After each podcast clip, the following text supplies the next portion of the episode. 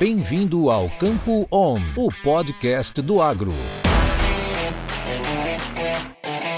Olá a todos, sejam muito bem-vindos ao podcast Campo On.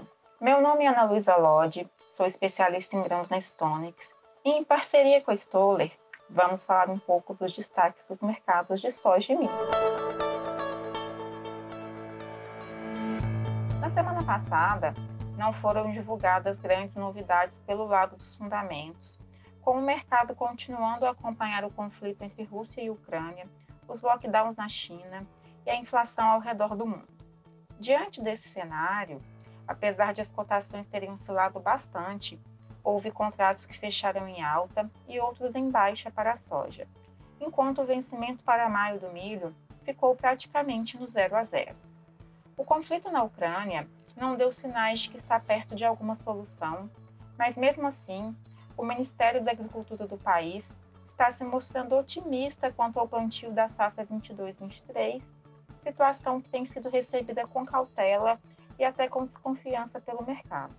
Na China, as medidas muito restritivas para conter o surto de coronavírus continuam reforçando as preocupações com os impactos econômicos e sobre a demanda por commodities em geral num momento em que as margens da indústria de carnes do país continuam fracas. Na última sexta-feira, dia 22, as medidas de confinamento em Xangai foram reforçadas, com as autoridades do país alertando que o confinamento continuará até a erradicação da doença. Essas medidas rigorosas já estão em vigor há três semanas na cidade e o descontentamento da população de 25 milhões de habitantes só cresce. Quanto ao aumento de preços, que tem preocupado o mundo todo e levado os bancos centrais a tomar medidas para controlar a aceleração da inflação, como os sucessivos aumentos da Selic no Brasil e o aumento dos juros também nos Estados Unidos, outros países têm adotado medidas com impactos mais imediatos nos mercados de commodities. Também na sexta-feira, dia 22, a Indonésia, que é o maior produtor e exportador de óleo de palma do mundo, anunciou que irá banir os embarques de óleos vegetais a partir de 28 de abril, para reduzir os preços domésticos do óleo de cozinha. Esse anúncio levou o óleo de soja a atingir a máxima histórica em Chicago.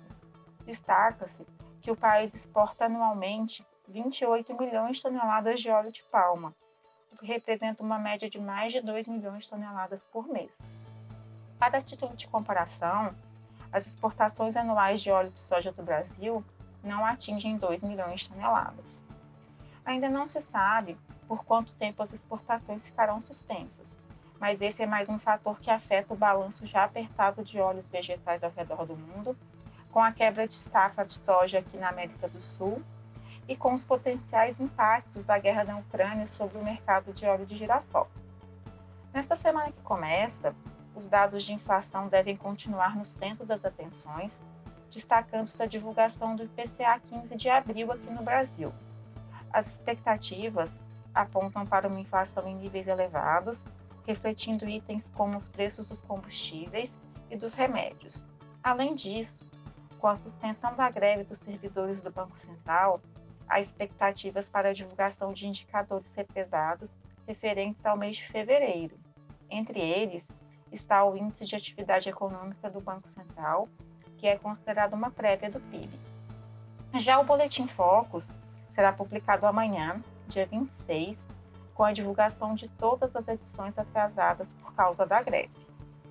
Nos Estados Unidos, será divulgada a primeira estimativa do PIB, referente ao primeiro trimestre de 2022.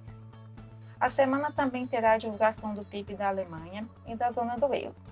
Além disso, os mercados estão de olho nos dados corporativos em meio à temporada de balanço das empresas. Bom, por hoje é isso. Muito obrigada a todos. Tenham uma ótima semana e até a próxima. Isso é conhecimento. Isso é Stoller.